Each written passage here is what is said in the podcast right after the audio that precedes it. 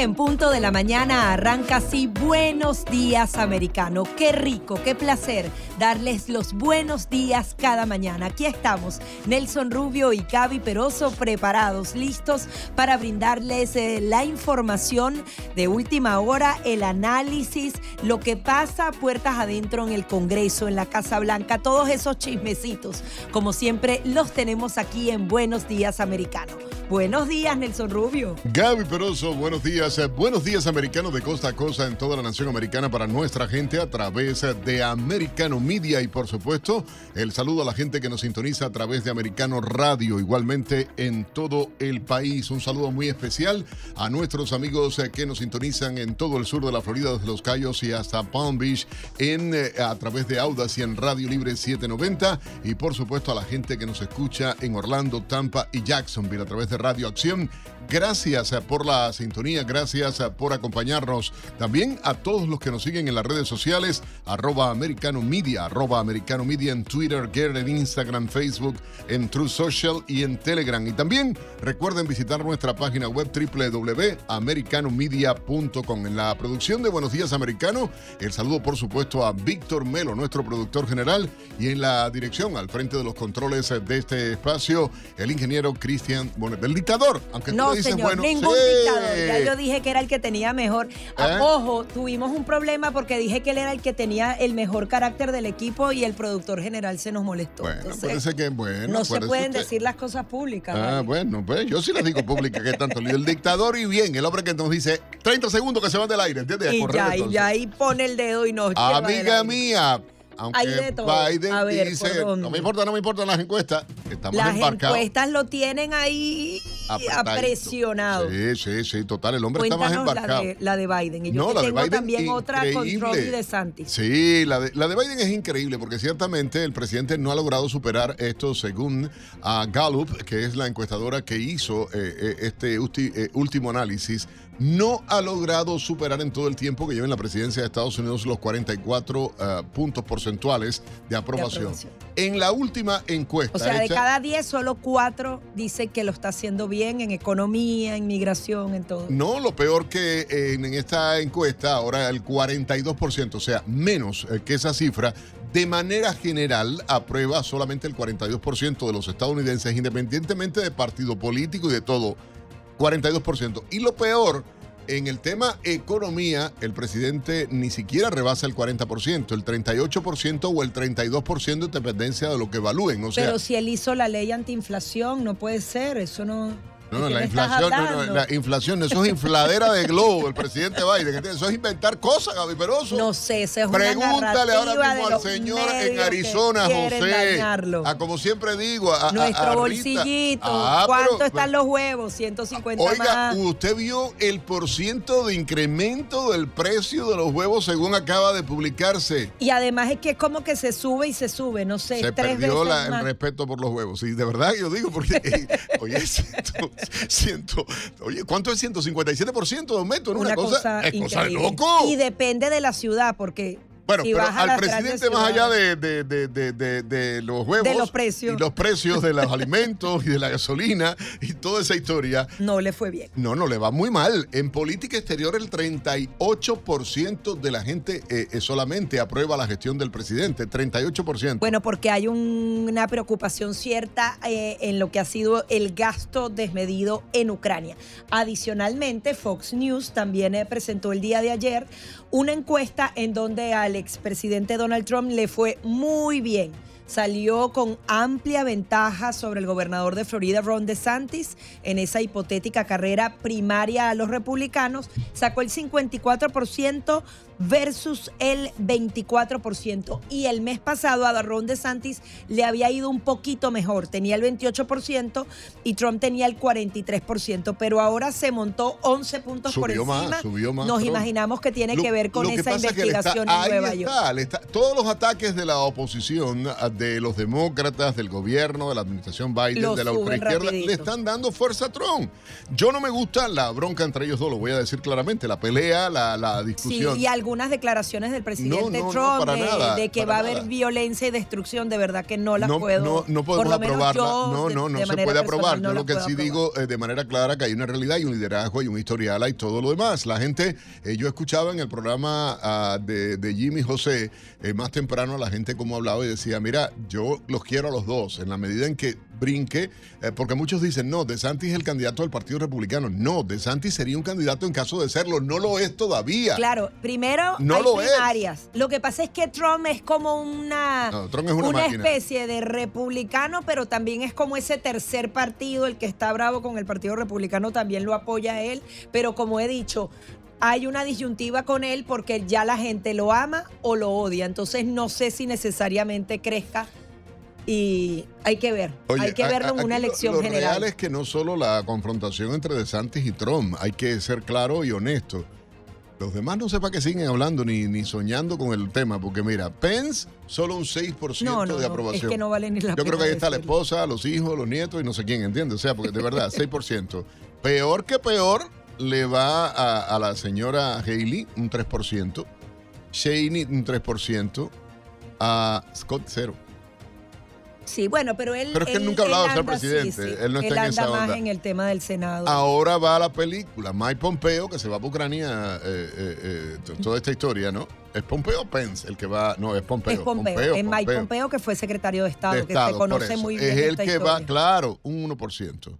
Jonkin, 0%. Son 1, un 1% y Christie, un 1%. O sea, realmente el circo bueno, ya tiene de todos, ¿no? Por supuesto. Pero me parece que este resto de, personas que supuestamente estarían entrando en una contienda primaria republicana, no te vistas que lo va, chico. sí, mira, y hablando de enfrentamientos acalorados en eh, nuestro Senado estadounidense, le dieron duro a Bernie Sanders. Cuéntalo, que eso está buenísimo. En ese comité de salud y educación y trabajo, pues el republicano Mullin eh, de Oklahoma eh, bueno, tú sabes, Bernie Sanders con su discurso de que todos los CEO, que los empresarios de este país, el tema 100% socialista, todos los ricos son malos, ser rico es malo, eh, toda esta gente es corrupta, abusadora, pero se estaba metiendo específicamente con el CEO de Starbucks, que da miles de millones de empleos en este país. No sabemos si la parte de su investigación no tiene nada que ver. Dice es justamente este republicano. ¿De qué estás hablando tú? Tú tienes más de 28 años en ese cargo y ya has hecho de cuento 8 millones de dólares. No sé cuánto es el sueldo de un senador estadounidense, pero estoy segura que la cuenta no da. Obviamente él tiene actividad privada, su familia tiene actividad privada, pero le dice, ¿qué te hace a ti ser un hombre honesto y no a un CEO de una empresa comprobada que da eh, dividendos, que obviamente es una empresa que da plata. ¿Por qué esa persona es Porque corrupta? en el discurso de todos los zurdos de esto está pero bueno, a los millonarios, pero les encanta. pero es que él lo hizo con su libro. con su libro facilito. ¿Quién? Bernie Sanders supuestamente. Se ganó 8 o 9 millones con el libro.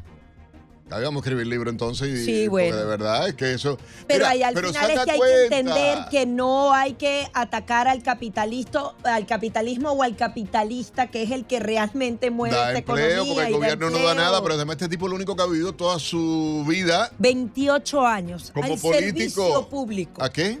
Al servicio público. Pero, pero, no están en el Vaticano con el Papa Francisco, si no ya fuera Papa, ¿entiendes? O sea, perdóname, porque de verdad, servicio público, vocación, hay, tiene vocación religiosa. Bueno, pero le dieron duro porque tanto que critica a todo el mundo. El tema es no querer prosperidad para este país. ¿Por qué ser rico es malo? Es que todavía no lo entiendo. Eso fue lo que pasó exactamente. Pero, pero entonces, ¿por qué no donó sus 8 millones para los pobres niños de, no sé dónde? ¿Por qué no lo donó?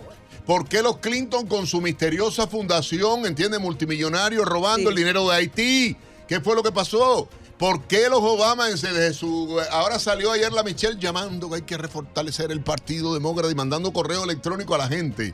Michelle Obama diciendo que hay que recaudar fondos para fortalecer el partido. Entonces, perdóname, cuando hay un estudio nuevo, 62% de los norteamericanos, Javi Peroso, vive de cheque a cheque o tiene dos y tres trabajos, como ah, decíamos bueno, pero, pero, pero son las cosas que este gobierno y la manipulación de este. Ustedes pueden opinar, ¿eh? 786-590-1623, 786-590-1624. Sí, a ver qué le parece la encuesta de Biden. Esta eh, declaración de Bernie Sanders que ser rico es malo, prácticamente lo dice así, y criticando a todos cuando él es uno de los ricos de este país. Rapidito me llama la atención cómo en el Senado y la Cámara de Representantes están tratando de que el poder vuelva al poder legislativo.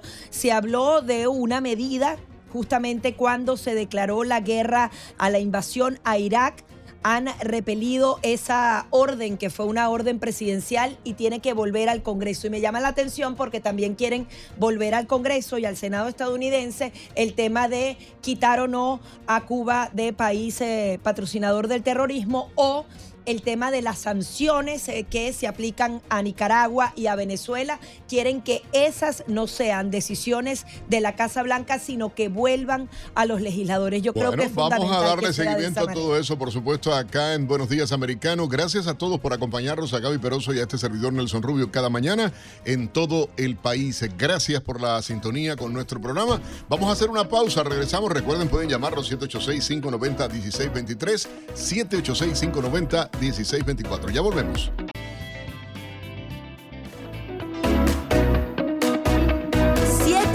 Minutos de la mañana continuamos con más de Buenos Días Americano a través de Radio Libre 790 AM y también en nuestras emisoras ubicadas en Jacksonville, en Orlando y en Tampa. Adicionalmente estamos en absolutamente todas las redes sociales, en Twitter, en Getter, en Instagram, Facebook, Through Social, Telegram, estamos en todas partes. Vamos eh, con nuestra gente a través del 786-590-1623 y el 786-590-1624. Buenos días, ¿está usted en el aire?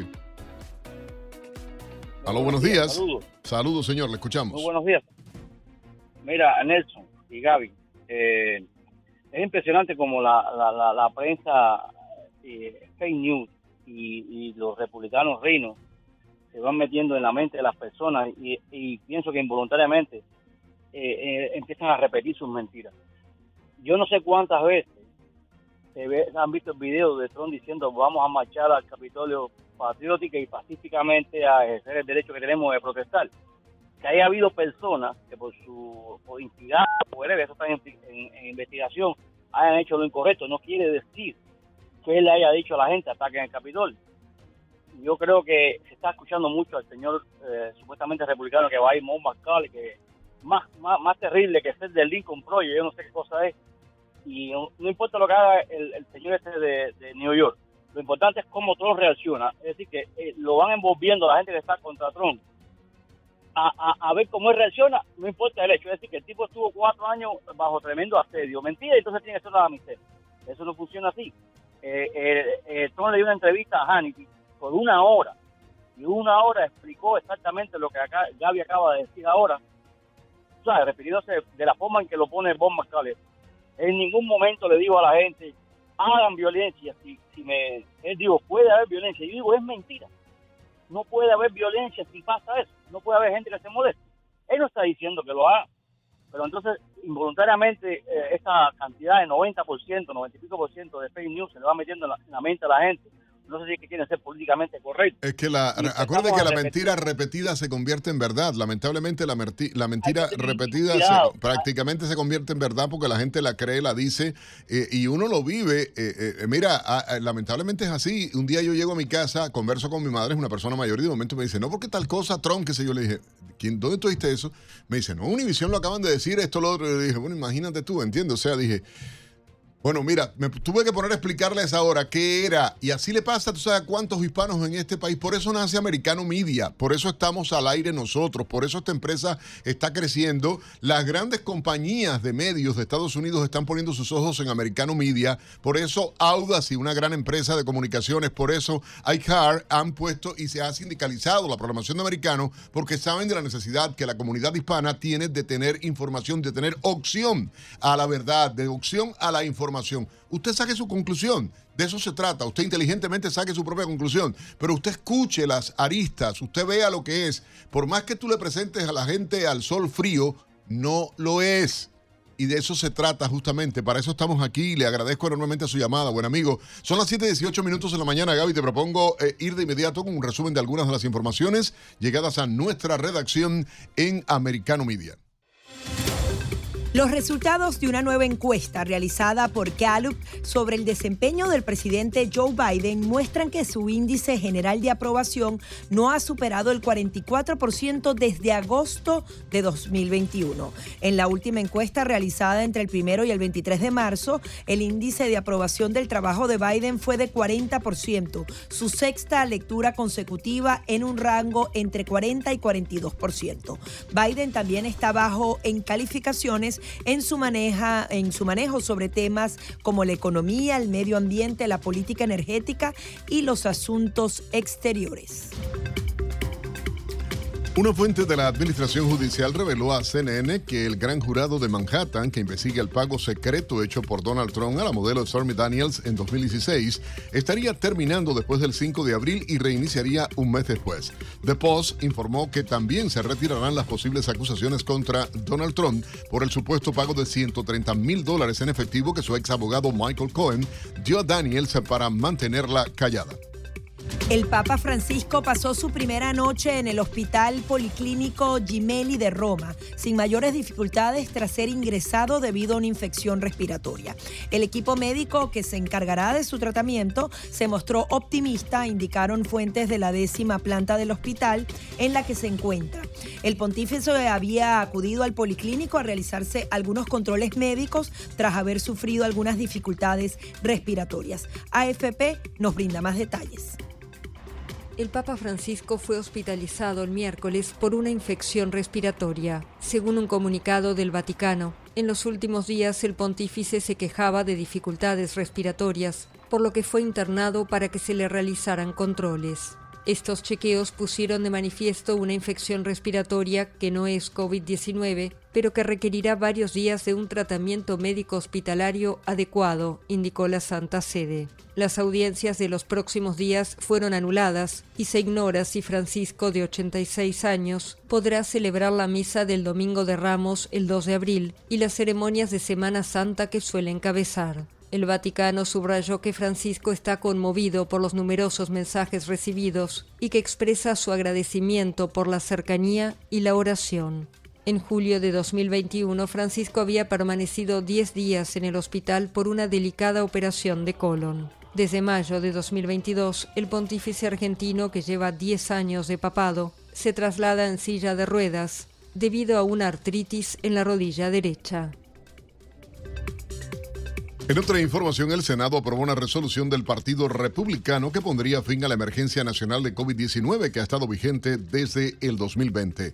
El año pasado, una resolución similar fue aprobada por el Senado, pero no avanzó en la Cámara de Representantes controlada por los demócratas. Este año, 11 demócratas se unieron a todos los republicanos para aprobar la resolución en la Cámara. El presidente Biden emitió una declaración antes de la votación, pero la Cámara objetando la resolución, pero no amenazó con un veto. El presidente Joe Biden junto a su esposa Jill Biden visitarán este viernes Rolling Fork en Mississippi para mostrar su apoyo a los socorristas, funcionarios estatales y locales y las comunidades afectadas por el tornado que azotó la región la semana pasada y dejó al menos 25 muertos. Tras un tornado de categoría 4 que causó gran cantidad de destrucción a lo largo del estado, el presidente Biden ordenó el despliegue de ayuda federal para ayudar a cubrir las pérdidas de las propiedades no aseguradas. Economistas estatales han indicado que el proyecto de reparaciones o compensaciones para residentes negros de California podría costar 2.5 veces el total del presupuesto anual del Estado, lo que dejaría sus finanzas en bancarrota. La estimación preliminar es de 300 mil millones de dólares y no incluye la compensación adicional recomendada por los residentes de edad avanzada por lo que llaman disparidades sanitarias. La Fiscalía General de México ha acusado al personal del centro de detención en Ciudad Juárez de no hacer nada para evacuar a los 39 migrantes que murieron durante el incendio. En una rueda de prensa, la titular de la Fiscalía especializada en materia de derechos humanos afirmó que ninguno de los servidores públicos ni los policías de la seguridad privada realizaron alguna acción para abrirles la puerta a los migrantes que se encontraban dentro ya con el fuego. Ocho han sido identificadas como presuntas responsables de esta omisión, incluyendo agentes federales, agentes estatales de migración y miembros de una empresa de seguridad privada. La muerte de los migrantes se investiga como presunto homicidio y se pedirán cuatro órdenes de captura. En otra información de carácter internacional, la Cancillería peruana anunció el retiro definitivo de su embajador en Colombia, luego de acusar al presidente Gustavo Petro de injerencia en los asuntos internos de Perú. Según la Cancillería, la medida responde a las reiteradas expresiones injerencistas y ofensivas del presidente Petro, quien desconoce que en diciembre del año pasado se produjo en Perú un golpe de Estado perpetrado por el expresidente izquierdista Pedro Castillo. La FDA de Estados Unidos ha aprobado la venta sin receta médica del aerosol Narcan, un medicamento muy efectivo en el tratamiento contra la sobredosis a opioides. Un estudio reciente ha mostrado que más del 47% de las muertes por envenenamiento en niños entre 2005 y 2018 fueron causadas por opioides. El fármaco estará disponible en farmacias, supermercados y máquinas expendedoras. Hasta aquí este resumen de informaciones que hemos eh, llevado a ustedes eh, desde la redacción de Americano Media con las últimas informaciones eh, que llegan a nuestra redacción. Por cierto, hay una noticia ah, de último momento, se ha descarrilado un tren con etanol en el estado de Minnesota, acá en Estados Unidos. Reiteramos, hay un descarrilamiento de un tren con etanol en el estado de Minnesota, acá en Estados Unidos. No se han reportado heridos, pero muchos residentes de la ciudad de Raymond fueron evacuados por precaución. Una información de último minuto en Americano Media de costa a costa, el descarrilamiento, un nuevo descarrilamiento a un tren con etanol en Minnesota, concretamente en Estados Unidos. Y también estamos dándole seguimiento a este choque entre dos helicópteros del ejército de Estados Unidos en Kentucky. Hasta ahora no han dado el reporte de cuántas víctimas fatales eh, se dieron de este accidente, pero usted tiene que seguir con nuestra programación para que se entere detalle a detalle de todo lo que pasa en nuestra nación. Ya venimos con mucho más.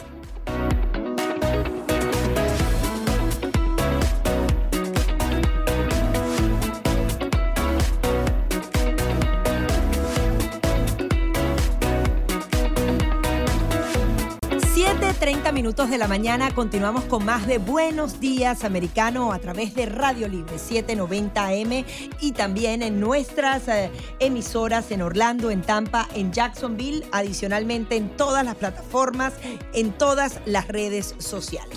Ahora, Nelson, nos toca un tema muy importante para los padres, específicamente aquí en Florida, y es esa capacidad que debemos tener de poder escoger cuál es la educación que queremos para nuestros hijos. El sistema educativo estadounidense tiene muchísimas más bondades que los sistemas latinoamericanos. Existen escuelas charter, existen escuelas especializadas, existen escuelas privadas que para uno podrían ser impensables. Sin embargo, con una reforma y la aprobación de una ley aquí en Florida, esto también va a ser posible. No, y es que el gobernador Ron DeSantis promovió con su equipo y los miembros del Partido Republicano en, en el Estado han promovido una nueva ley que permite ciertamente al padre, le da al padre la capacidad de elegir a qué colegio va su hijo, qué tipo de educación va a recibir su hijo eres el padre. Algo que obviamente los liberales, los demócratas, ¿por qué? Porque pierden la influencia del colegio público que por más que es pagado igualmente y subvencionado por el Estado, tú como padre dices no quiero que mi hijo reciba el veneno ese o no quiero que mi hijo tenga ese tipo de formación. Y al final es el mismo dinero, el dinero que el Estado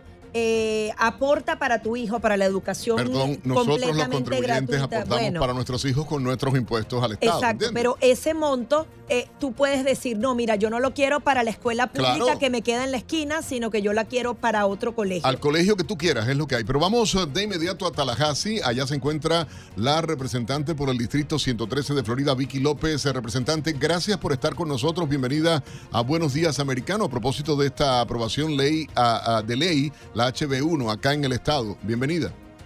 buenos días, Nelson. Buenos días, Gaby. Gracias por tenerme aquí. Aquí estamos en Tallahassee trabajando duro para, para el Partido Republicano y esta ley ha sido una, una gran ley transformando el sistema de, educación aquí en, la Florida y espero que vamos a tener mucho éxito porque esta ley, eh, como ustedes eh, acaban de decir, es para que el dinero siga el niño. Eh, el estudiante. Esto, el, sistema de educación del, del, Florida siempre fue el sistema público, pero también sobre estos últimos 10, 20 años se ha visto becas para, para niños que querían, los padres querían eh, mandarlos al, vamos a decir, un colegio charter o un colegio privado, pero no tenían el recurso. Y, este año, eh, aquí la ley, la, ley nueva, el HB1, eh, va a ayudar a todos los niños, que el, dinero va a seguir el niño y no va a tener nada que ver donde vives, ni, ni el colegio más cerca, ni el colegio más lejos. Esto, es, esta ley va, va, a permitir que los padres deciden dónde van a tener los, sus hijos lo más éxito en sus colegios. Y, lo, veo, lo veo transformando este sistema, porque vaya, como como usted dijo, Nelson, los demócratas y los liberales le encanta el sistema público, pero el sistema público tal, tal vez no ha ayudado a todos los niños. Yo tengo una amiga que tiene tres hijos, tiene uno en, el colegio público, uno en el colegio charter y uno en, el colegio privado. Y los tres están súper bien, eh, funcionando bien y también tengo otra amiga que ha cambiado tres veces dependiendo en lo que le, encanta más su hijo. Pues la ley al fin yo creo que va a dejar que, no, eh, que el gobierno no decide, pero que los padres deciden. Ahora, ¿cuáles son las principales ventajas de cómo se hacía antes y cómo se, hacía ahora? Yo, por ejemplo, cuando llegué a este país, intenté que eh, uno de mis hijos entrara a una escuela privada y fue súper difícil porque habían cupos restringidos, había un tema de cuánto dinero ganabas. Todo eso cambia con esta ley. ¿Nos podría eh, marcar algunas diferencias? Claro que sí. Ahora un, un padre va a tener eh, lo que se dice, vamos a decir, 8 mil dólares cada niño. Y ese 8 mil dólares, cuando usted decide dónde quiere mandar tu hijo, eh, el Estado le manda el cheque al, vamos a decir, al colegio privado. Ese cheque se tiene que estar firmado por el padre y el colegio. Y, y ese cheque se va a mandar cuatro veces al, al año porque el niño puede cambiar. Vamos a decidir, que empezó en el colegio privado, pero le encanta el, los deportes de otros colegios públicos, puede cambiar cuando le dé la gana.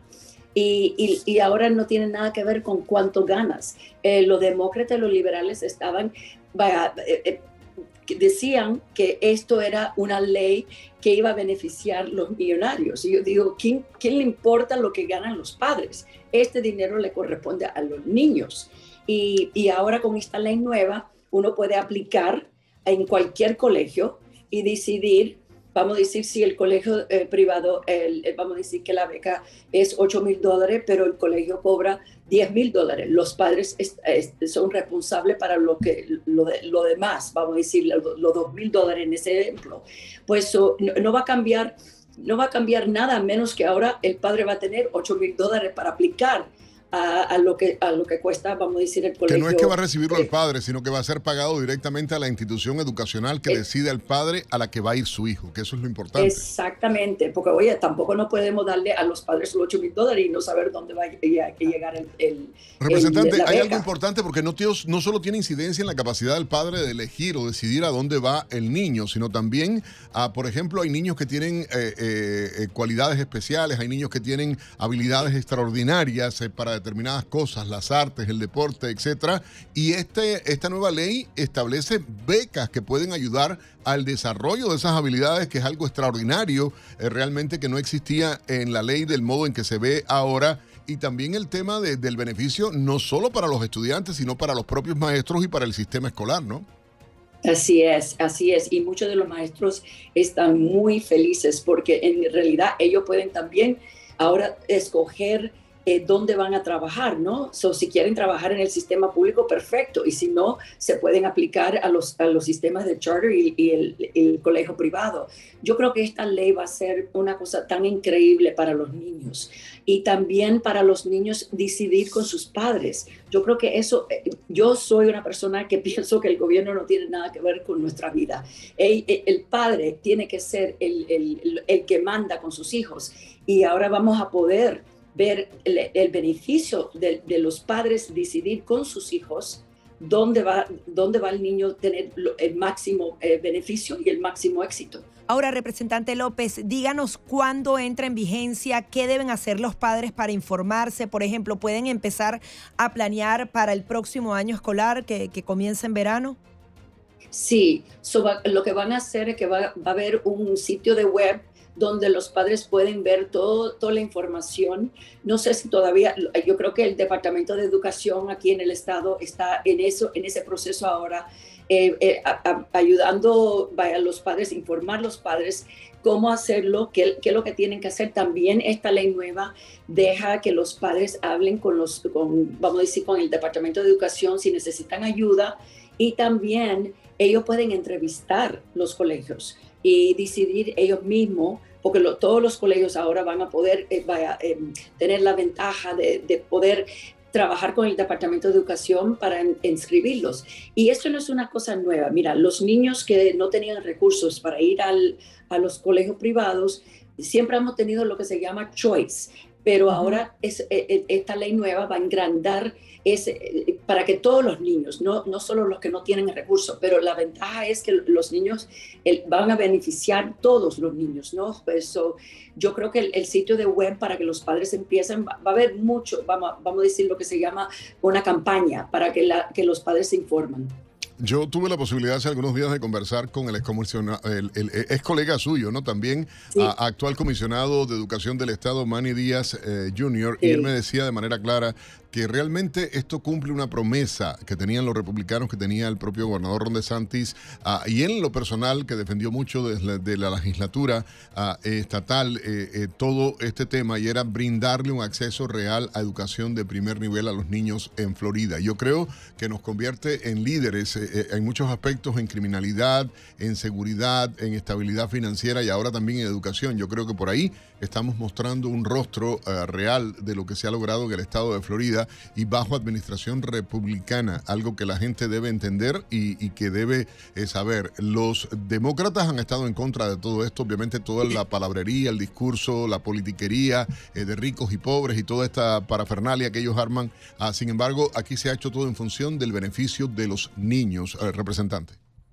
Sí, así es. Y los demócratas estaban, bueno, te puedes imaginar, porque yo, ellos siempre dicen, ah, esto es para quitar el sistema público. Y yo digo, no, es que el, sistema público tiene que ahora competir con todos los otros eh, colegios. Y yo creo que eso es lo mejor que hay, ¿no? Porque, mira, lo que queremos es que las opciones para los padres sean iguales que, el sistema público se haga el, el sistema público mejor en, en, los Estados Unidos, también los charters y también los colegios privados. Y ahora se van a tener que, bueno, eh, imagínense que el sistema público siempre ha sido lo que le dé la gana, pero ahora sí que va a tener que ser como un mercado privado y me encanta. Muchísimas gracias, representante, por estar aquí y por esta explicación. Bueno, muchísimas gracias, Gaby Nelson. Que tengan muy buen día.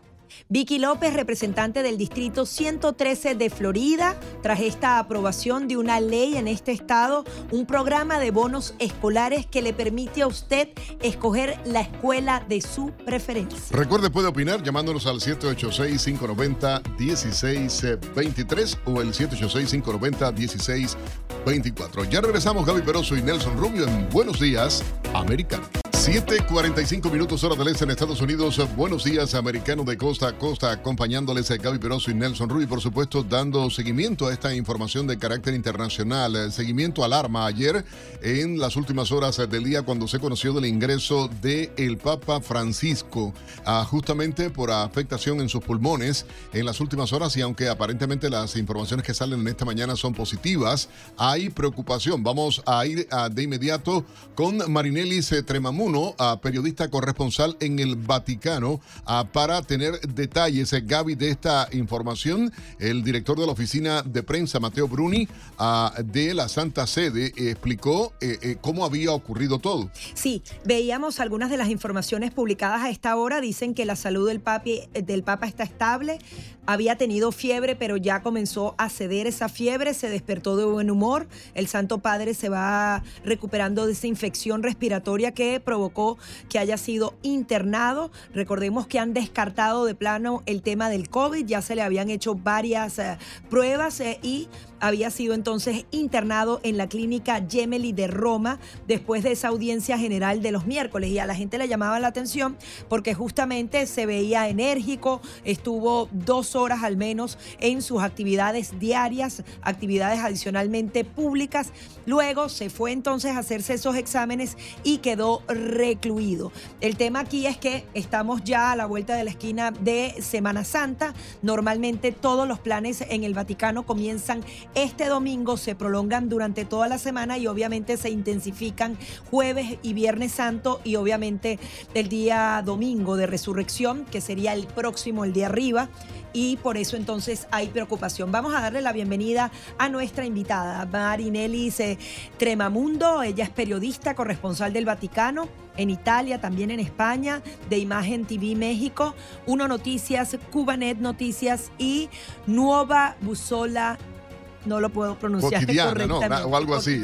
Nuestro italiano a, Marinelli no es muy bueno, evidentemente, pero bueno, nada.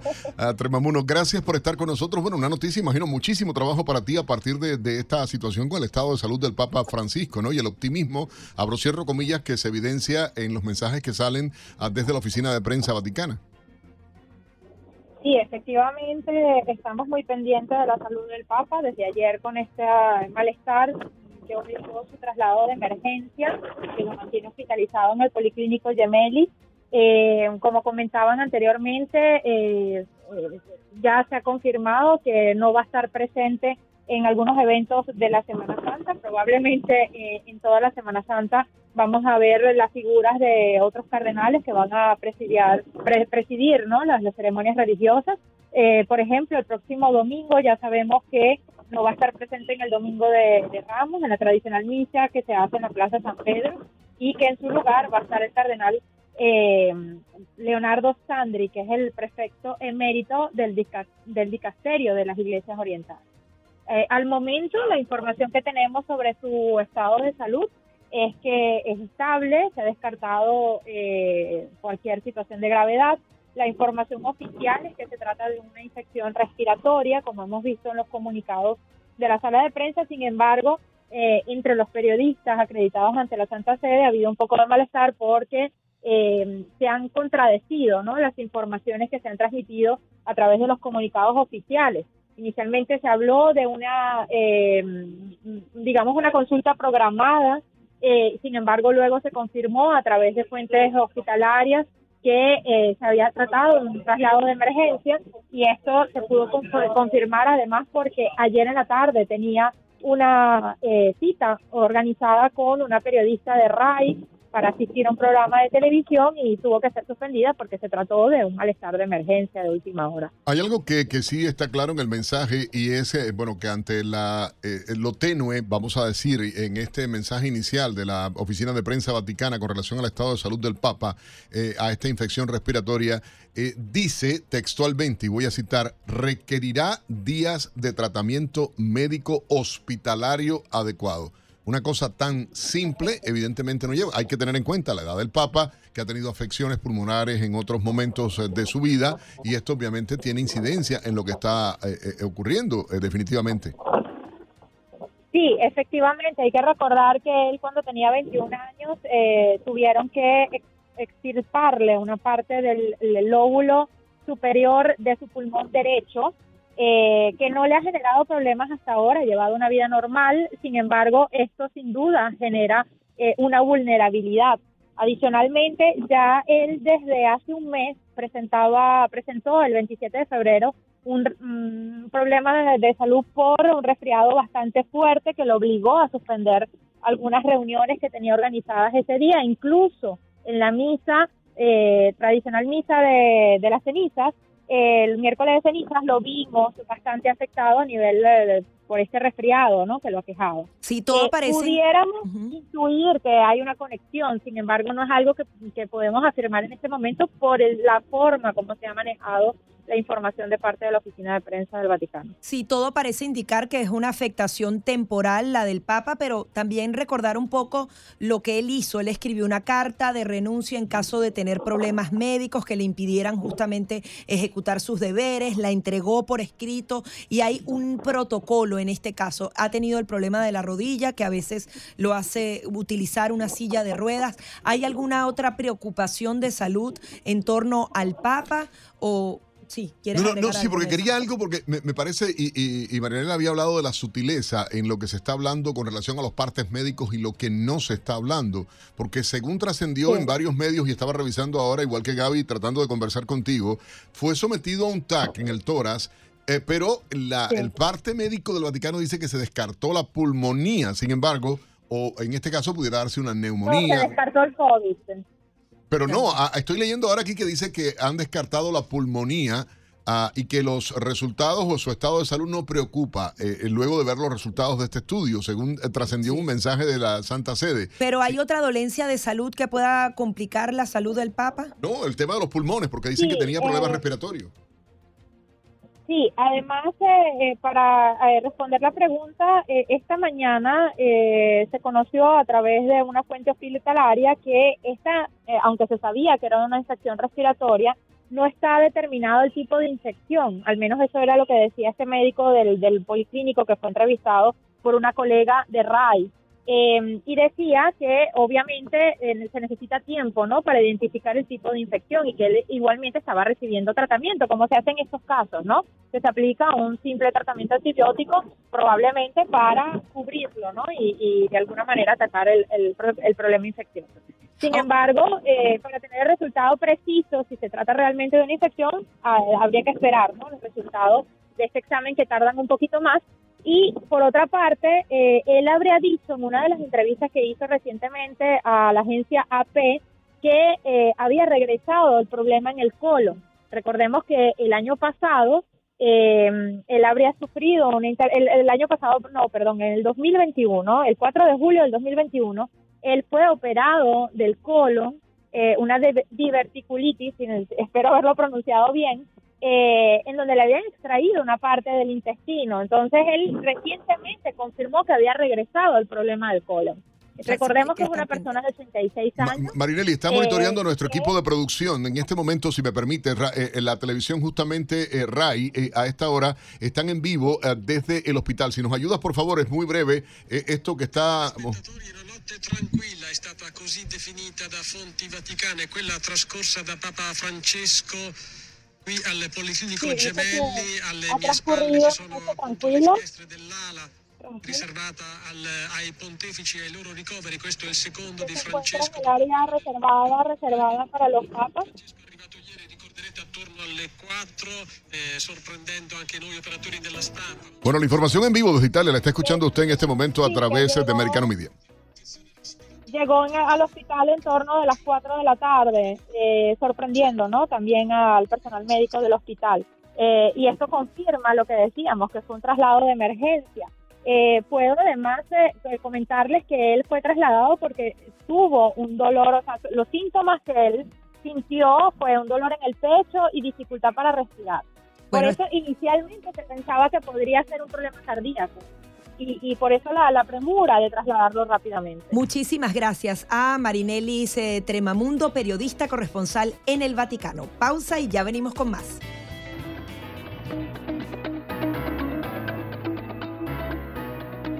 8 en punto en la mañana hora del este de Estados Unidos. Buenos días, americano. Gracias por la sintonía. Igualmente, gracias a toda nuestra gente por seguirnos en vivo a través de americanomedia.com.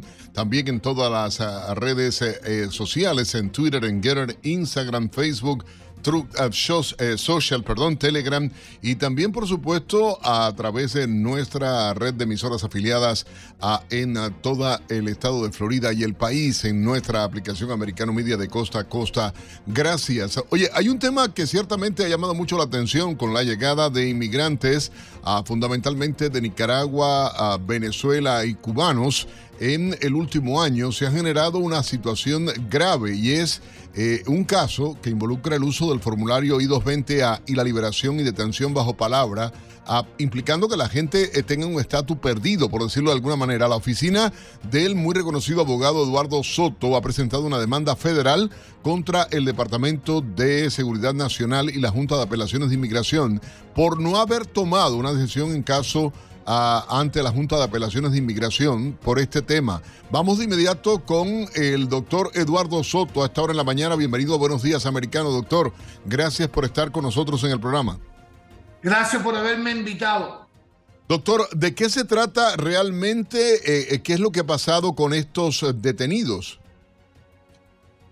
Lo que está pasando es que hay aproximadamente un millón de personas que en los últimos cuatro años que hayan entrado de forma indocumentado han sido puestos en libertad o bajo de palabra o con la forma el I-220A y debido a esa situación no han podido lograr la residencia porque hasta la fecha mayormente no ha sido aceptada esto como un parol y evitando y prohibiendo, por ejemplo, en el caso de los cubanos, de poder hacerse residente por la ley de ajuste cubano. Eh, en el año 2021, localmente acá, en el área de Miami, en las cortes de Miami de deportación, la oficina mía y otras dos oficinas pudimos lograr que el juez Timothy Cole esto ordenara que este tipo de salida de detención sí constituyaba esto eh, un parol y por lo tanto les dio residencia a los clientes de nosotros. Pero esta decisión fue primero que nada local y segundo fue hace ya dos años.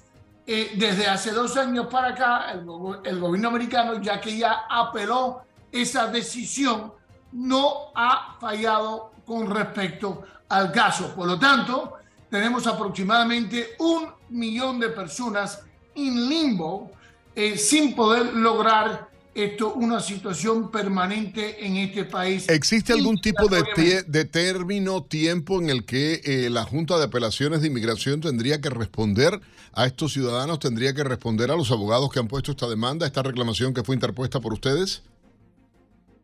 La Corte de Apelación donde se encuentra la decisión es una corte administrativa y federal y por lo tanto ella es regulada por el acto de procedimiento administrativa esto federalmente. Y ese acto requiere que todos los cuerpos federales sean razonables y no solamente en, eh, de manera sustantiva, sino de manera de procedimiento. Y el tiempo que se ha demorado, esta decisión es para mí una falta de su deber de actuar de manera razonable. Hay un error, o, en este caso hay una cosa que afecta a muchísimos ciudadanos eh, venezolanos, nicaragüenses, cubanos, y es que están en proceso de deportación. No quieren las cortes reconocerle la situación que ellos tienen con esta libertad condicional que les dieron realmente. O sea, y esto eh, eh, ha impedido, como usted decía, el, poder optar por la residencia legal y otro tipo de beneficios que como residentes en Estados Unidos tendrían. Y lo peor, estar en un limbo legal, ¿no? Es correcto. Eh, y entonces, debido a eso, sus procesos que se encuentran, por ejemplo, antes de UCIS, están totalmente paradas no quieren proceder, los tienen aguantado es sin una decisión. Los que están en la corte eh, les están diciendo de entrada al llegar a la corte o usted eh, gana su caso de asilo político o lo vamos a deportar. Eh, yo precisamente en este tipo de casos, en cual yo gané hace aproximadamente dos años, representé una persona no esto cubano, pero una persona que había sido puesto en libertad eh, bajo de palabra y no se le eh, aceptó su argumento de que él había entrado con un parol. Él es casado con americana y debido a que posteriormente se le reconoció su entrada como parol, le dieron obviamente la residencia permanente en este país. A nosotros nos escuchan en toda la nación americana, doctor, y, a través de Americano Media, y quisiera que, las personas que están ahora pegados a esta transmisión, por supuesto, traten de entender de qué se trata y cómo les beneficiaría el que se tome una decisión ya definitiva con relación a esto. Ah, ¿Cuál sería su recomendación? ¿Cuál sería la orientación que pudiera darle a nuestra comunidad hispana en el país? Bueno, este es un tema bastante eh, complicado. Yo voy a sugerir que busquen quien ellos quieran pero que se asesoran bien. Yo le voy a dar un ejemplo. Si un nicaragüense entra a los Estados Unidos y él o ella esto, inmediatamente pide su asilo político, pero se le, se le reconoce de que su salida bajo palabra constituye un parol. Si una compañía fuera a pedir a esa persona a través de una petición laboral, él o ella en aproximadamente reconociendo su entrada con el parol, se podría ser residente sin necesidad de salir en este país. Así que este tema es muy importante, pero que buscan esto su abogado eh, para que lo representen. Doctor, eh, ¿qué se espera, qué espera usted de esta demanda, de esta apelación que ha hecho ante eh, justamente o este, este pedido que ha hecho usted a la Junta de Apelaciones de Inmigración para que tome una, una decisión? Una decisión en cuestión de unos 30 días o antes. ¿Tendría que, que hay un, un deadline, un límite que se le pone a partir de esta demanda federal? El gobierno americano tiene 20 días hábiles en cual contestar esta demanda y darnos eh, la posición de ella. De ser afirmativa o positiva, ¿qué cambiaría de inmediato para estos inmigrantes, más de un millón de que están en un limbo legal acá en Estados Unidos? Muy buena su pregunta, porque si la decisión no es positiva, entonces, esto, por ejemplo, tendría una situación donde eh, podríamos tener alrededor de unos 800, 900 mil eh, personas en este país que serían sujetos a una deportación de inmediato.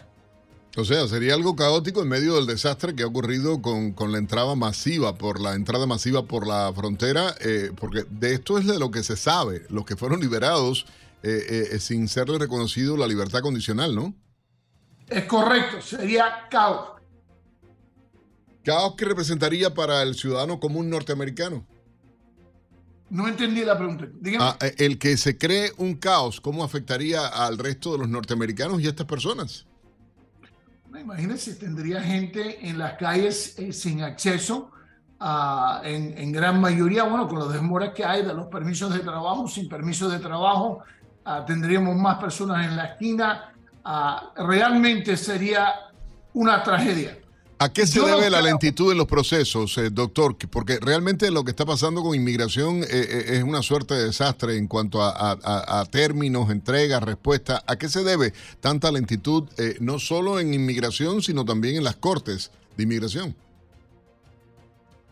Yo no creo que hay suficiente seriedad con respecto a la ayuda eh, de estas personas. Cuando yo empecé a ejercer mi profesión, UCIS se llamaba Immigration, o sea, era, era una institución servicial. Y uno cuando aplicaba un permiso de trabajo le llegaba en 30 días. Hoy día uno llega y aplica su permiso de trabajo y se está demorando hasta más de un año. Las reclamaciones de parejas uno al otro, aunque sea americano, se está demorando cuatro o cinco años. Las demoras son tremendas y injustas. Doctor, le quiero agradecer enormemente eh, su participación y la explicación de, esta información que ha salido en las últimas horas con repercusión en la prensa y tiene que ver con esta demanda puesta al Departamento de Seguridad Nacional en la Junta de Apelaciones justamente por la situación que tienen a casi un millón de inmigrantes que involucra el uso del formulario I-220A y la liberación de detención bajo palabra, afectando a su estatus y la posibilidad de acceder a, algún tipo de estatus y valga la redundancia migratorio en el país. Doctor Soto, gracias eh, por acompañarnos. Gracias a ustedes, siempre cuenten conmigo, ¿eh? Cómo no, gracias al reconocido abogado de inmigración Eduardo Soto, eh, justamente abogado especializado en estos temas a través de Buenos Días Americano en Americano Media. Soy Nelson Rubio, a Gaby Peroso y yo regresamos de inmediato con mucha más información en este su programa favorito, favorito en las mañanas.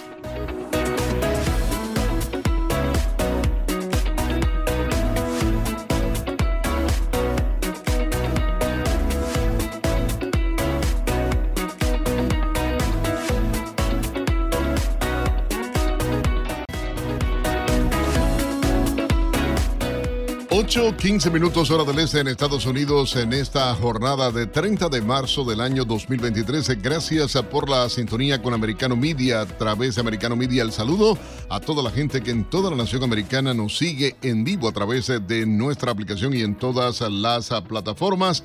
Ah, gracias a los amigos que nos siguen a través de redes sociales en Twitter, Gator, Instagram, Facebook, en Trump Social, en Telegram, arroba Americano Media. Y por supuesto, a todos los que a través de la división de Americano Radio en nuestras estaciones afiliadas nos escuchan a esta hora. Así que el abrazo grande a nuestra gente en el sur de Florida, en Orlando, en Tampa, en Jacksonville a esta hora y en todo el país. Presentamos de inmediato a ustedes un resumen con algunas de las principales informaciones llegadas a la redacción en las últimas horas. La compañía productora de huevos más grande de Estados Unidos, Cal-Maine Foods, anunció en su informe trimestral que sus ganancias aumentaron más del 700% y esto debido a los altos precios. En febrero lograron vender que eh, con un aumento del 1%, lo que se traduce en ingresos de 997.5 millones de dólares, aunque la Oficina de Estadísticas Laborales haya informado una disminución del 6.7% en el costo de los huevos. Aún así, los ingresos netos de Main Food se dispararon a 323.2 millones de dólares en comparación con los 39.5 5 millones de dólares de hace un año, y esto debido a factores como la mortal gripe aviar, el costo de producción y la inflación. El senador Ted Cruz presentó el proyecto de ley de corrupción en Argentina, obstaculizada por la aplicación de sanciones o ley case en una ley que requiere que el presidente Joe Biden investigue a cinco altos funcionarios argentinos ah, por corrupción, incluida la actual vicepresidente Cristina Fernández de Kirchner. El proyecto se basa en la condena hecha por un tribunal federal argentino en el 2022 en contra de Cristina Fernández de Kirchner por haber supervisado un elaborado esquema de sobornos y comisiones ilegales que defraudó a los argentinos en miles de millones de pesos. El senador Ted Cruz dijo que Cristina Fernández de Kirchner es una política profundamente corrupta que ha socavado el Estado de Derecho y las instituciones políticas de Argentina. En otra información, igualmente miembros del Senado y la Cámara de Representantes de Estados Unidos propusieron una nueva lista de prohibición de vuelos para pasajeros indisciplinados. La ley permitiría a la Administración de Seguridad del Transporte prohibir volar a personas condenadas o multadas por atacar a tripulantes de aerolíneas o interferir en su trabajo. Esa lista sería independiente de la actual lista de prohibición de vuelo del FBI que va dirigida a personas sospechosas de tener vínculos terroristas. El número de incidentes con pasajeros indisciplinados disminuyó después de que se levantara el requisito de usar mascarillas en los aviones, pero la cantidad de incidentes suficientemente graves para ser investigados por funcionarios federales sigue siendo cinco veces mayor que antes de la pandemia. El gobierno del presidente Joe Biden ofreció su apoyo a la creación de una corte internacional que juzgue los presuntos crímenes de agresión de Rusia contra Ucrania. La propuesta visualiza un tribunal híbrido basado en el sistema de justicia ucraniano con componentes internacionales con sede en La Haya, Holanda, similar a los tribunales especiales creados para juzgar crímenes de guerra en otros países. El presidente de México, Andrés Manuel López Obrador, aseguró que todo el país es lo suficientemente seguro para viajar, a pesar de la alta tasa de homicidios y la presencia de guerras territoriales entre narcotraficantes en algunas áreas. Aunque reconoció que existen riesgos en algunos lugares, afirmó que la vida se mantiene inalterable en todo el país, contradiciendo eventos recientes como el secuestro y asesinato de dos estadounidenses en la ciudad fronteriza de Matamoros. México tuvo una de las tasas de homicidio más elevadas en la historia reciente en los primeros cuatro años del gobierno de López Obrador, con una ligera disminución en el 2022. A las 8.19 minutos hora del este en Estados Unidos vamos a nuestra redacción con nuestra colega Juliana Trevisanato, quien repasa los titulares de los periódicos más importantes de Estados Unidos y el resto del mundo. Adelante, Julie. Muy buenos días, Gaby y Nelson. Feliz jueves. Estamos listos para comenzar con el repaso de algunas de las portadas más destacadas. Diario de las Américas. Es probable que no haya una decisión sobre la posible imputación del expresidente Donald Trump antes de fines de abril. El gran jurado que estudia las supuestas pruebas contra Trump tiene previsto suspender las audiencias en las próximas semanas debido a las vacaciones escolares y otras festividades religiosas. The New York Times México investiga las muertes de los migrantes en el incendio de Ciudad Juárez como homicidio. Las autoridades dijeron que los trabajadores del gobierno y los empleados de seguridad privada no habían permitido que los detenidos escaparan del incendio que mató a 39 personas e identificaron además a ocho sospechosos, incluidos agentes federales y estatales. Se emitirán cuatro órdenes de arresto. Washington Post el estado de Kentucky aprueba una amplia ley que restringe los derechos de las personas trans, pese a que el gobernador Andy Beshear la había vetado hace apenas unos días. La norma prohíbe que los menores de edad puedan acceder a tratamientos de cambio de género, utilizan los baños de su elección en los colegios y permite a los profesores negarse a usar los pronombres elegidos por el alumno, entre otras medidas. El nuevo Herald el Servicio de Guardacostas de Estados Unidos repatrió 29 balseros, con lo que ya suman 2.923 los ciudadanos de la isla devueltos desde países distintos de la región en lo que va de 2023. Esta es la operación de devolución de cubanos número 30 que ejecuta la entidad gubernamental este año por el puerto de Orozco. Le Monde de Francia. El autor confeso del incendio en la Catedral de Nantes, Emmanuel Avallicenga, fue condenado a cuatro años de cárcel por el siniestro que destruyó parcialmente el templo. También está acusado de presuntamente asesinar al religioso que le acogió tras ese incendio. Regreso con ustedes al estudio y un excelente día para todos.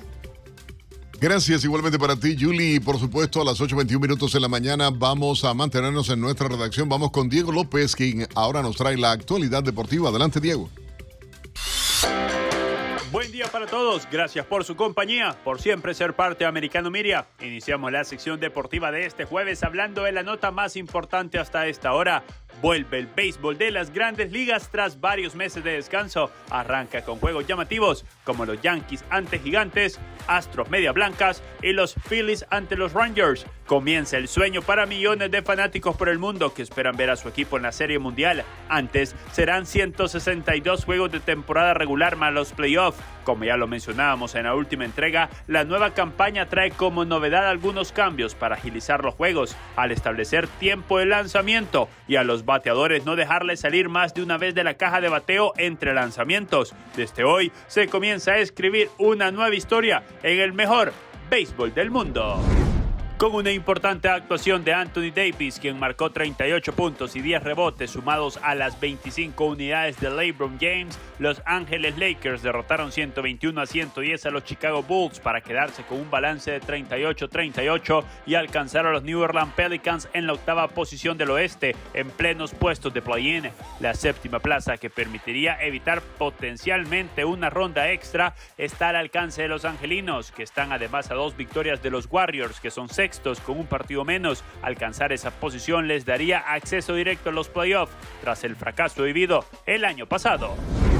Hugo Pérez, técnico de la selección del Salvador, habló con los colegas de Diario AS y dejó claro cuál es su objetivo al frente del azul y blanco tras casi dos años y con el Mundial del 2026 en ruta.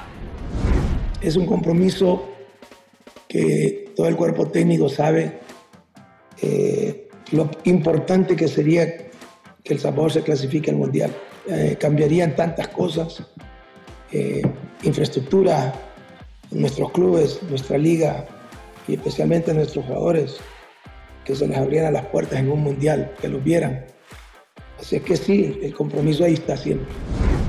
En el fútbol mexicano, el técnico de las Chivas, Beljo Paunovic, pasó por conferencia de prensa y ahí contó lo vivido la semana después de la derrota en el clásico ante el América. Ha sido difícil para todos, pero ya hemos dejado esta historia atrás y el equipo está enfocado en lo que para nosotros representa la oportunidad en nuestras vidas, que en este mes de abril donde tenemos cinco encuentros y cada partido es una final, y más cuando se trata del rival de nuestra ciudad, de nuestro vecino, es un clásico también muy importante para nuestra afición y nuestra entidad, pero ya sacamos las conclusiones y aprendimos de la derrota contra el América y ya la dejamos atrás. Ahora es el partido, el día a día, el centímetro a centímetro que podemos mejorar, dijo Paunovic, refiriéndose al clásico tapatío ante el Atlas de este próximo sábado.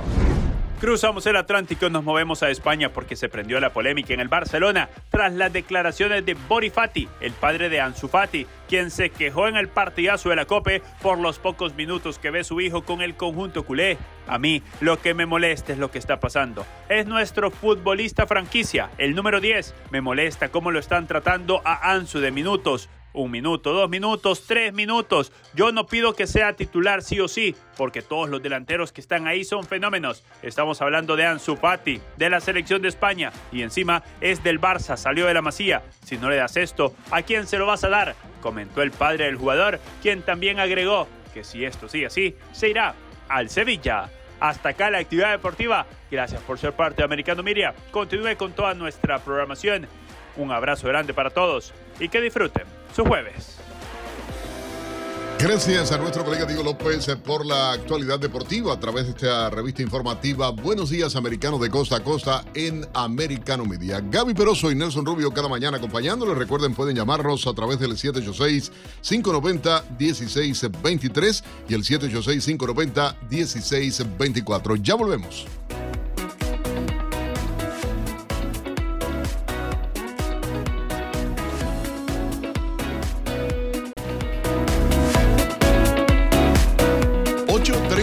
30 minutos en la mañana. Buenos días, americano. Gaby Peroso y Nelson Rubio. Y por supuesto, bueno, miren, oye, e, esta suerte, ustedes me perdonan, mis amigos, a veces soy demasiado directo, irreverente. Me dijo un día Gaby Peroso en la forma de decir, yo le digo, sí, no importa.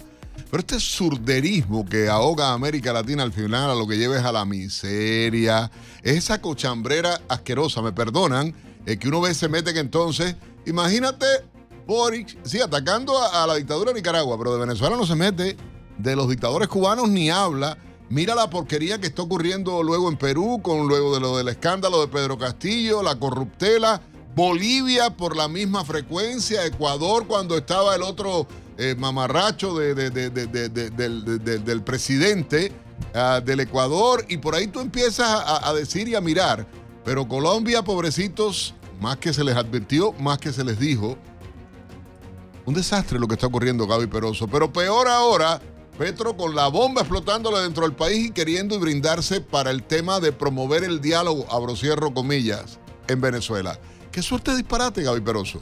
Es increíble porque ese gobierno colombiano le pide el cese al fuego al ELN para avanzar en los diálogos que en donde justamente va a aprovechar a Nicolás Maduro y adicionalmente lanza esta conferencia internacional. No sabemos si ambos se quieren lavar la cara juntos. Obviamente que haya una reunión de alto nivel para promover el diálogo en Venezuela siempre va a ser absolutamente necesario, pero no sabemos si se trata de una estrategia conjunta para seguir atornillándose en el poder. Vamos a darle de inmediato la bienvenida a Omar Bula Escobar.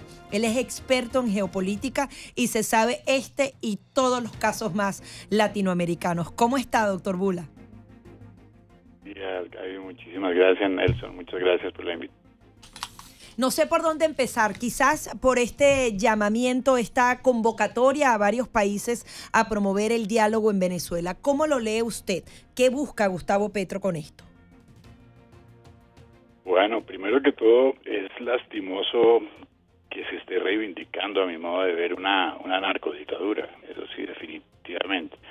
Si nos acordamos de hace cuatro años, se hablaba de un cerco diplomático para poder eh, sacar a Maduro del poder. Ese cerco nunca se cerró, obviamente, el grupo de Lima y otros, un fracaso total. y Maduro se perpetúa en el poder. Ahora más aún, obviamente con una legitimación por parte del presidente Petro. Y el problema no es tanto Maduro, sino el régimen que cuál este preside, que además no preside cabalmente, porque hay muchos grupos eh, que hacen parte del crimen transnacional organizado en Venezuela, que toman inclusive sus propias decisiones. Y, constituye entonces una legitimación muy preocupante, sobre todo no se puede dejar de hablar de narcotráfico cuando se habla de Colombia y Venezuela.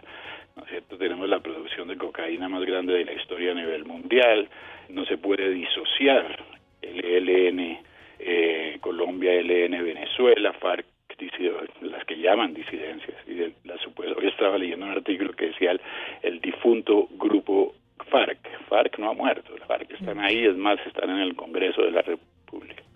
Tenemos un, eh, este, además estos esfuerzos de Petro de arreglar los problemas de todo el mundo, ¿no es cierto? Va a Haití, va a Venezuela, en, Perú sacó su embajador, solo quedó el responsable de negocios en Colombia a cargo ahora.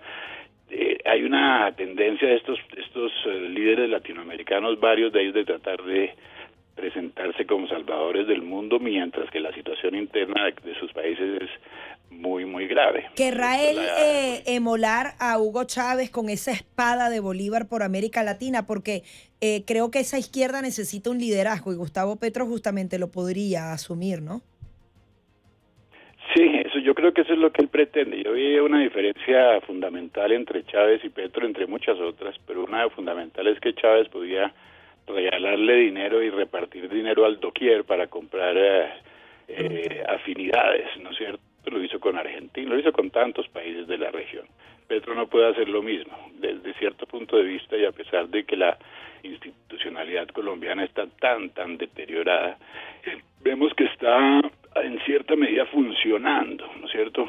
En, mínima velocidad, pero funcionando. Ayer lo vimos con las la reforma de la salud, a la cual se opusieron algunos partidos, y cayó con varias de las reformas que él quiere hacer simultáneamente. Y definitivamente no es el caso de Chávez. Ahora cada país vive la experiencia narcosocialista a su manera, mm. y esta experiencia del presente, el narco es eh, la parte narco de ese término está subrayada por el hecho de que la producción está disparada y esta supuesta estrategia de paz total. A Colombia le ponen el nombre de la paz en todos los, últimos tres eh, regímenes, se la ponen de manera gratuita y vemos en realidad mucha más violencia, mucha más violencia. Colombia está... Una paz en la que se quiere ir a, negociar con el ELN, se insiste en la negociación con el ELN cuando se da en las últimas horas este atentado ah, verdaderamente eh, criminal por parte de, miembros del ELN afectando a militares colombianos exactamente.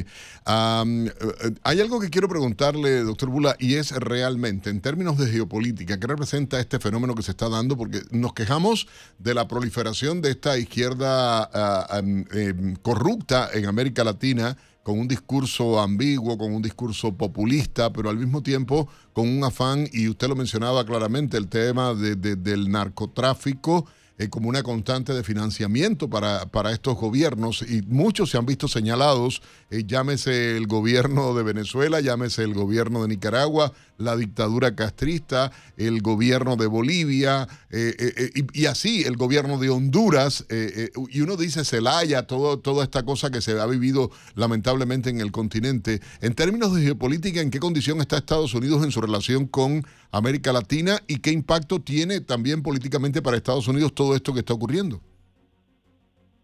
Pues sin duda alguna la situación eh, en términos de relaciones de Estados Unidos con la región ha cambiado en, los, en la última década. Estados Unidos ha perdido mucho poder en la región y eso y los vacíos que ha dejado los está llenando sin lugar a duda la China. ¿No es cierto? La China está entrando con mucha fuerza, aprovechando esa debilidad y también la política de Estados Unidos ha sido muy ambigua para volver a lo del narcotráfico eh, en muchos eh, sentidos. Acaba de haber una reunión entre eh, Blinken, el secretario de Estado americano, y el ministro de Relaciones Exteriores de Colombia, en que se discutieron sobre todo temas ambientales, la droga en diagonal, lo que, lo que la prensa dice es que Estados Unidos no está contento con la no erradicación, pero al mismo tiempo vemos que en Estados Unidos hay una frontera sur abierta donde está tratando droga en toneladas y toneladas diariamente al mercado americano, está la liberación de los sobrinos de Maduro, es muy ambigua la situación y eso lo debilita aún más en la región. Lo que vemos sin lugar a duda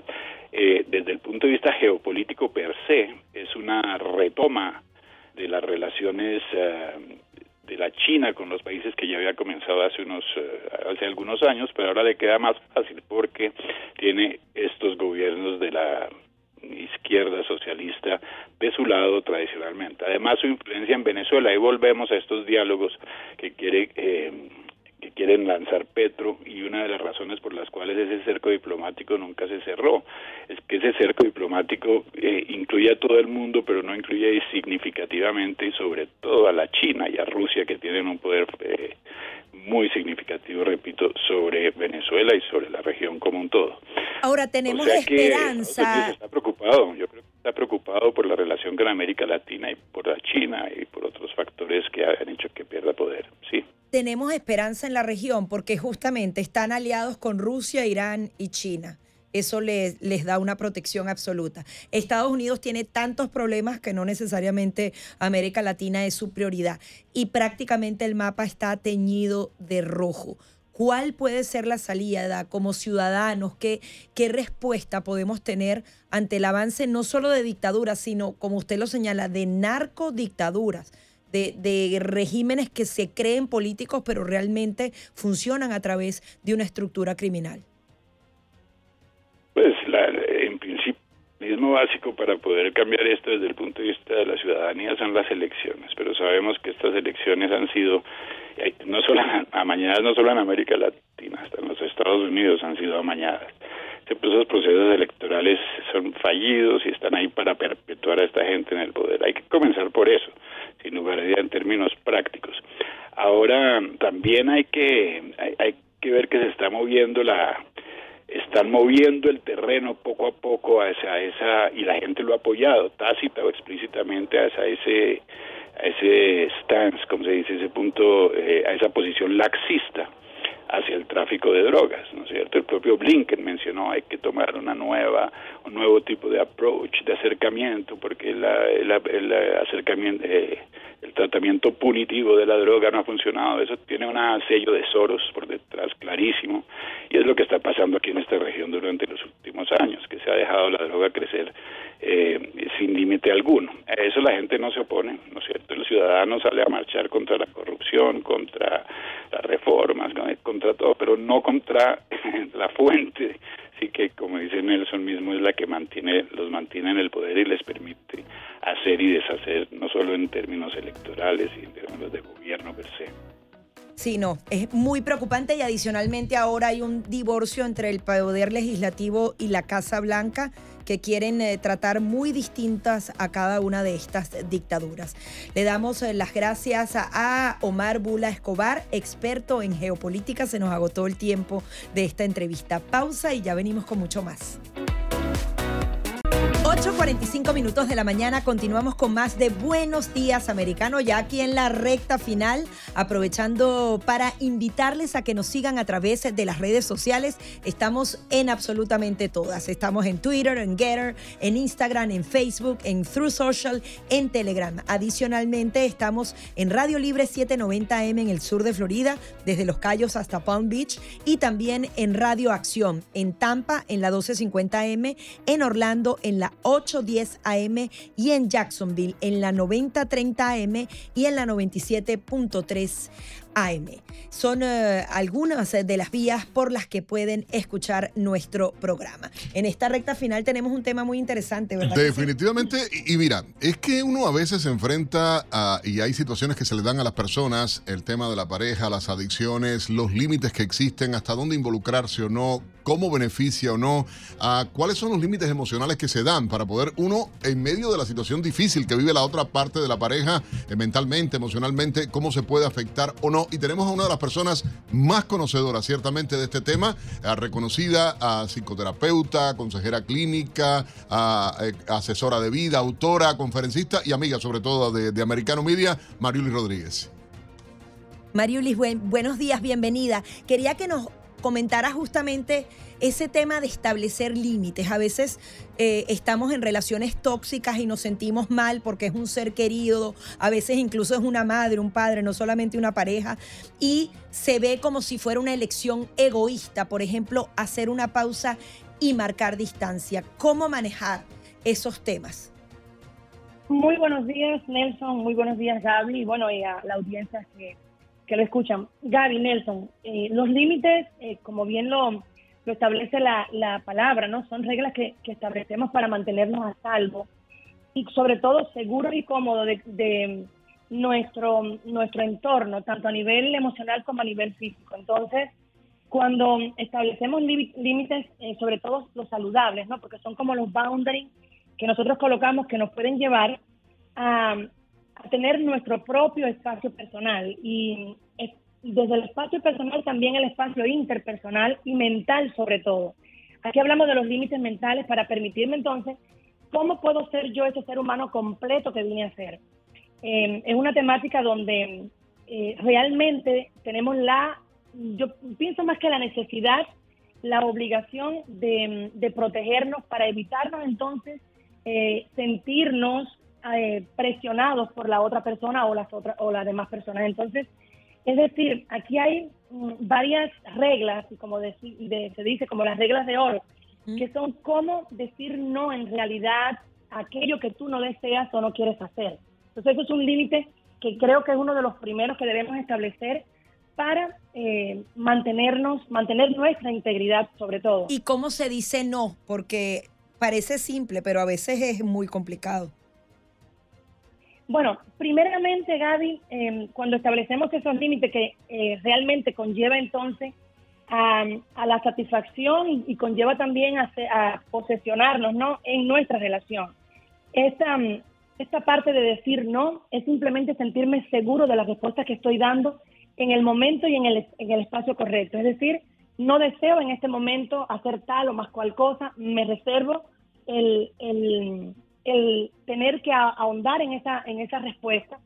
Pero creo que para llegar a, este, a establecer este límite del decir no, tenemos que tener una conciencia emocional bastante desarrollada hacia mí mismo. Es decir, conocer realmente cuáles son las emociones que la otra persona puede desencadenar en mí a partir de su pregunta o de la supuesta respuesta que está esperando que yo le dé. Realmente muchas veces nos convertimos en manipuladores emocionales. Cuando ya yo llego a ti y te digo, Gaby, eh, te voy a pedir algo, pero no me puedes decir que no. Entonces ya yo te estoy comprometiendo a primera instancia de el decirme que sí, pero estoy está diciendo que sí comprometidamente, no porque tú lo deseas.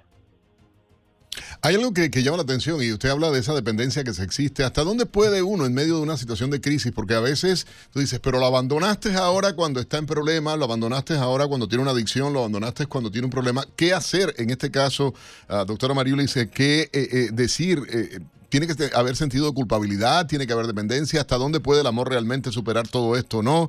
hasta dónde tú, tiene que haber un límite en lo que me afecta y, lo que eh, me hace daño o lo que yo puedo hacer beneficioso, no sé, hay muchas contradicciones que pueden surgir emocionalmente en ese sentido. Mira, tanto en, cualquier tipo de, adicción, eh, mencionando la palabra que, que dijiste antes, como incluso en la toma de decisiones para nuestros límites personales, existen emociones tales como, y que a todos nos pueden afectar en un momento determinado. De hecho, eh, cada una de ellas también nos conlleva a una situación eh, física. Desde el punto de vista emocional, pues también nos lleva a, un, a, una, a una condición física. Entonces, por ejemplo, la culpa, el miedo, la impotencia, eh, la, la inseguridad, la codependencia, tanto emocional como, como mental, la depresión, la ansiedad. Todos estos factores nos pueden llevar en un momento determinado a no tener la suficiente capacidad para no colocar los límites en nuestras vidas.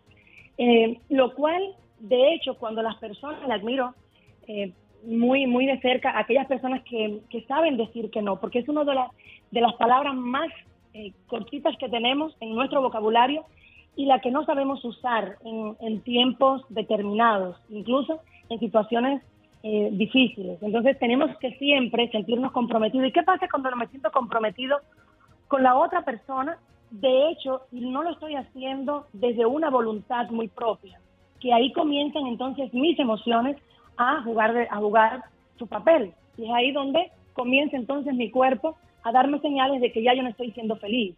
Y al no ser feliz, pues entonces estoy manifestando rabia, resentimiento, culpa, eh, ira y, una cantidad de desenlaces emocionales que me están trayendo entonces condiciones físicas. Sí, porque justamente cuando estableces esos límites comienza también la manipulación, esa sensación de no ser amado porque te castiga la otra persona con eh, algún tipo de indiferencia y dicen que poner límites también es una forma de amor, que muchas veces lo hacemos con nuestros hijos, pero no necesariamente con la pareja, ¿no?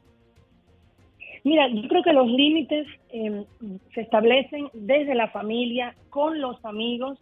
Hay, hay muchos amigos que se sienten emocionalmente dependientes nuestros. Eh, muchas familias que se sienten eh, emocionalmente dependientes de, nosotros. Establecer límites con nuestro propio espacio en nuestra pareja, que aquello es bien, un poquito hasta complicado, porque la gente dice, ¿cómo voy a, voy a tener límites con mi pareja? Pues sí, es necesario em, establecer un límite, ¿para qué? Para yo poder tener un espacio personal donde yo pueda ser, utilizar y hacer uso de mi libertad como ser humano. Entonces, cuando yo establezco estos límites, de hecho, las personas eh, felices o que se sienten libres son personas que emocionalmente son más saludables porque tienen una gestión emocional mucho más positiva. Entonces, es aquí donde podemos em, decir que en toda, en toda relación deben existir los límites. En toda relación, no importa, con los hijos, con la pareja, con los amigos, em, con nuestros compañeros de trabajo, porque eso es lo que hace, protege mi espacio personal. Pero, pero, pero ahí yo voy a ser un poco abogado del diablo, porque hay una realidad. Bueno. ¿Cómo hacer, doctora Mariuli, cómo hacer para, eh, en medio de una crisis de este tipo con tu pareja, ah, no se pierda el amor? Ah, porque luego tú tienes una persona que tú sabes que está enferma, quieras o no, búscale el nombre que quiera. Una persona adicta es una persona enferma. Ah, debemos realmente tratar a esa persona como una persona enferma. Nos quedan apenas 30 segundos. Rápidamente tenemos que invitarla porque creo que es interesantísimo el tema. ¿Cómo debemos comportarnos? ¿Cómo debemos tratar a la pareja entonces? Entonces, mm, Nelson, aquí el, primer factor y lo más importante es la comunicación. Es decir, una buena comunicación con mi pareja establece ese, tipo de límites que me permite decir hasta aquí, y en la comunicación comienza con la comunicación verbal. Los gestos también eh, tenemos que a veces es comunicación no, no verbal. Entonces, eh, ¿Qué sucede cuando no tenemos una buena comunicación, cuando no tenemos una buena intimidad, cuando en la pareja no existe ese vínculo afectivo que dice, bueno, eso es lo que nosotros los dos deseamos hacer? Muchísimas gracias. Muy interesante todos estos planteamientos. Mariulice Rodríguez, consejera clínica, life coach, autora y conferencista. Se nos fue el programa y se nos fue el jueves, Nelson Rubio. Bueno, ahora es que queda. A ver, diga usted rápido, son segundos, 10 segundos. No era jueves. Jueves. Ah, bueno, ya está bien. Ahí lo pusieron en el grupo y todo ya con, una fotografía, sí, oficial. Chao, mi gente, gracias.